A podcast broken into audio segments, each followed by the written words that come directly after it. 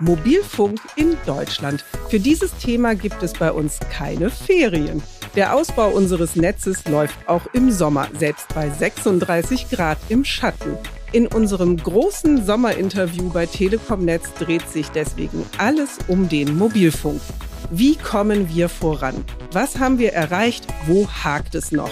All das klären wir mit unserem Mobilfunknetzchef Matthias Poeten. Mein Name ist Sandra Rohrbach. Und mein Name ist Georg von Wagner. Herzlich willkommen alle zusammen. Matthias, dass du da bist in unserem Podcast-Studio, freut uns ganz besonders. Hallo, ja, schön. Vielen Dank für die Einladung und auch schön, dass ich dabei sein kann. In der letzten Zeit hat die Telekom viele gute Ausbaumeldungen zum Mobilfunk gehabt. Für die Urlaubszeit waren zwei Nachrichten besonders wichtig. Die eine betraf Zugreisende. Matthias, kannst du einordnen, was jetzt besser sein soll und woran es liegt? Denn wir kennen ja immer noch viele Klagen von Bahnreisenden. Wir haben im Jahr 2021 zusammen mit der Deutschen Bahn eine Kooperation initiiert und abgeschlossen. Bei der geht es darum, dass wir die Strecken, das Streckennetz der Deutschen Bahn mit mehr Mobilfunk versorgen wollen. Wir haben heute schon ungefähr 97 Prozent der EC-Strecken mit LT und 200 Megabit pro Sekunde versorgt. Und damit sind wir deutlich über den Auflagen. Wir wollen aber noch weitergehen. Also wir wollen weitere Strecken versorgen und darum geht es bei dieser Kooperation. Dafür haben wir beide Unternehmen Geld zurückgelegt und wollen einen dreistelligen Millionenbetrag investieren. Was ist besonders wichtig, wenn du jetzt sagst, der Handyempfang soll besser werden in den Zügen? Wie soll das laufen? Da gehören zwei Sachen zu. Zum einen erstmal der Ausbau der eigentlichen Strecke. Wie schon gesagt, wir haben schon eine gute Abdeckung mit LTE an den Strecken. Und wenn wir auch an den Strecken bauen, so haben wir immer noch eine große Herausforderung. Das sind die Tunnel. Insbesondere dann, wenn ein Tunnel länger ist oder gar gekrümmt, weil den kann man ja nicht so einfach von außen versorgen. Sprich, dann müssen wir in den Tunnel montieren, Antennenanlagen einrichten und das ist sehr aufwendig. Aufwendig beim Bauen, weil aus Sicherheitsgründen der Tunnel natürlich dann nicht befahren werden darf und auch aufwendig in der Abstimmung, in der Planung, weil unheimlich viele Parteien und Tätigkeiten koordiniert werden müssen. Wir haben bislang 100 von diesen Tunneln schon ertüchtigt. Ich würde mir natürlich wünschen, dass wir da weiter Gas gehen können, auch weiter beschleunigen. Das ist das eine. Sprich, Strecke weiter bebauen, Strecke dichter machen, Strecke mehr Kapazitäten bringen, damit wir quasi ohne Unterbrechung dort kommunizieren können. Das weitere wichtige Modul, der weitere große Baustein ist aber auch dann diese Sendesignale in den Zug zu bekommen. Wir sprechen hier so von der sogenannten im Zug oder In-Train-Konnektivität. Um wirklich mit einer hohen Qualität unterbrechungsfrei kommunizieren zu müssen auf jedem Sitz, muss das Mobilfunksendsignal in den Zug kommen. Züge haben metallisch bedämpfte Scheiben, da so wie so ein Faradayischer Käfig und dieser schirmt halt den Mobilfunk ab und äh, bislang galt es, mit Repeatern das zu überbrücken. Ähm, die Repeater, die Installation und auch der Betrieb ist allerdings relativ fehleranfällig und auch nicht alle Abteile und auch nicht alle Zugtypen sind damit ausgestattet oder dafür vorgesehen. Und deshalb müssen wir dort andere Wege gehen. Und die Deutsche Bahn ist der Frontreiter und möchte mit sogenannten mobilfunkdurchlässigen Scheiben die Zugabteile ausstatten und mit diesen mobilfunkdurchlässigen Scheiben man kann sich das so vorstellen, als dass man quasi die Metallschicht, die auf den Scheiben ist, zum Laser mit gewissen Mustern versieht, ähm, die Mobilfunk durchlassen können. Und damit stattet die Bahn sukzessive ihre ICE-Züge aus. Ich glaube, der ICE 3 Neo ist der erste, der ICE 11 folgt denn dann. Und dadurch lässt sich dann auch in den Zug, egal wo man sitzt, deutlich besser kommunizieren, als es heute möglich ist. Und dann muss man natürlich den nächsten Schritt gucken, wie geht es an die ICs und an Nahverkehrszügen ran. Ähm, da müssen dann die Eisenbahnunternehmen gucken und vor Ort entscheiden. Also mein Wunsch wäre hier, möglichst zügig alle Züge mit sogenannten mobilfunkdurchlässigen Scheiben auszustatten. Denn wir bringen die Versorgung an die Strecke und die Eisenbahnversorgungsunternehmen bringen dann diese Sendeleistung in die Züge hinein. Okay, das war die eine gute Nachricht. Die andere Nachricht, die auch schön war, war die Kooperation mit der Autobahn GmbH. Da sollen mehr Mobilfunkmasten gebaut werden. Kannst du das nochmal ausführen, was da eigentlich los ist? Ja, gerne. Und äh, da bin ich auch total stolz drauf, weil äh, von der Idee bis zur Umsetzung war das wirklich Beschleunigung pur. Das ging ganz, ganz schnell. Unser Netz ist ein extrem gutes Netz. Wir haben ein überragendes Netz, aber wir haben immer noch an den Autobahnen Abbrüche. Ähm, zu oft ähm, klagen die Kunden über Abbrüche oder auch nicht optimale Surfgeschwindigkeit. Der Grund hierfür ist in der Regel eben mangelnde Versorgung, sprich, wir haben noch nicht alle Standorte, die wir eigentlich schon seit Jahren suchen benötigen. Und um diese Lücken zu schließen, müssen Standorte gebaut werden. Und da setzt jetzt die Kooperation mit der Autobahn GmbH an.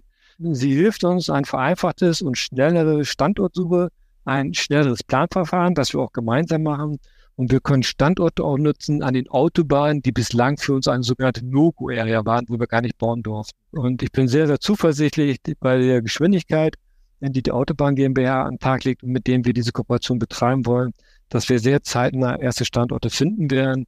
Grundsätzlich wollen wir ungefähr 400 Standorte noch dort bauen an den 13.000 Kilometern Autobahnnetz.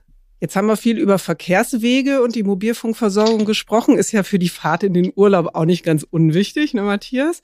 Aber jetzt reden wir mal nochmal über was, was wir inzwischen auch ganz normal finden.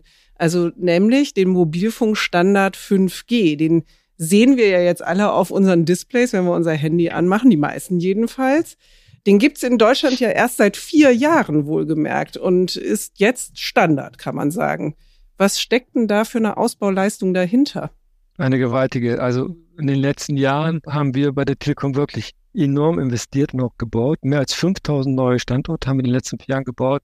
Unser Bestandstandorte mit neuester Technologie Ausgestattung modernisiert. Aber das aller, allerwichtigste ist das, was du direkt angesprochen hast. Wir haben 5G quasi an den Start gebracht und innerhalb von wenigen Jahren senden jetzt schon 80.000 Antennen bei uns mit 5G. Noch nie wurde eine Mobilfunkgeneration, 5G ist die fünfte Generation. Noch nie wurde eine Mobilfunkgeneration so schnell in ein Land flächig eingeführt wie 5G von der Deutschen Telekom. Da sind wir, soweit ich das weiß, auch Rekordhalter. Und das macht natürlich schon stolz.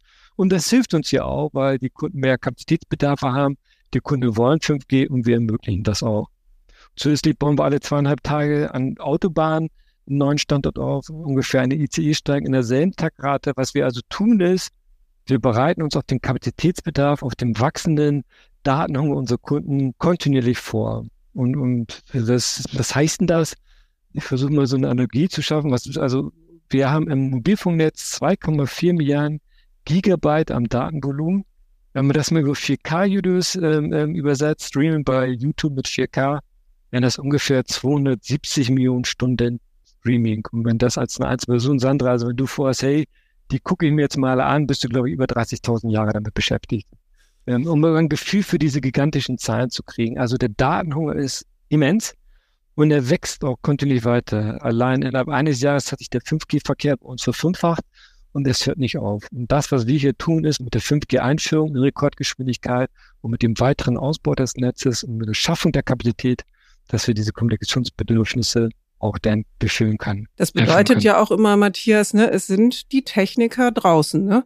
Also man muss das ja auch immer verstehen, die krabbeln dann auf die Mobilfunkantennen hoch, da werden neue Antennen angebracht, da wird modernisiert. Also die sind überall im Land unterwegs, oder? Ja, das ist in Tat so. Also die Standorte kommen andere Antennen drauf und das ist teilweise auch in schwindelerregenden Höhen. Man macht das in der Regel nie alleine, aus Sicherheitsgründen immer Zweier, manchmal Dreier-Teams. Also wir machen sowieso was ähm, an der Technik als auch an den Standorten selbst. Und das ist ein großer, großer Aufwand, der da verzogen wird. 5G, Matthias, aber nicht nur in Deutschland zu Hause, sondern wir erwarten das auch im Urlaub. Müssen wir da Abstriche annehmen für die Urlaubszeit oder wird das im Ausland auch genauso gut laufen wie hier? Ich hoffe, das wird genauso gut laufen. Wir sind auf jeden Fall dabei, mit unseren Partnern Verträge zu schließen mit über 120 Telekommunikationsanbieter haben wir das schon gemacht in über 60 Ländern. Das ist mehr als eine Verdopplung im Vergleich zum Sommer im letzten Jahr. Das, mit anderen Worten, wir gehen da sehr Gas, dass unsere Kunden nicht nur 5G in Deutschland, sondern auch im Urlaub genießen können. Ja, vielen Dank, Matthias. Das war ja schon mal ein super Überblick, wie die Telekom ihr Mobilfunknetz ausgebaut hat, dass wir auch im Urlaub, wenn wir unterwegs sind, da gut versorgt sind. Damit wollen wir den ersten Teil unseres großen Sommerinterviews beenden. Im zweiten Teil kommende Woche sprechen wir mit dir dann über die Fülle von Gesetzen und Regeln, die den Mobilfunkausbau auch schon mal hemmen können. Und wir sprechen mit dir darüber, wie der Kampf um die besten Plätze für Mobilfunkantennen läuft auf Dächern, ne? Oder wie es manchmal auch quälend lange dauern kann, wenn es durch einen Nationalpark geht. Also, liebe Hörerinnen und Hörer, hört nächste Woche wieder rein. Wir sagen für heute schon mal Tschüss. Tschüss. Tschüss.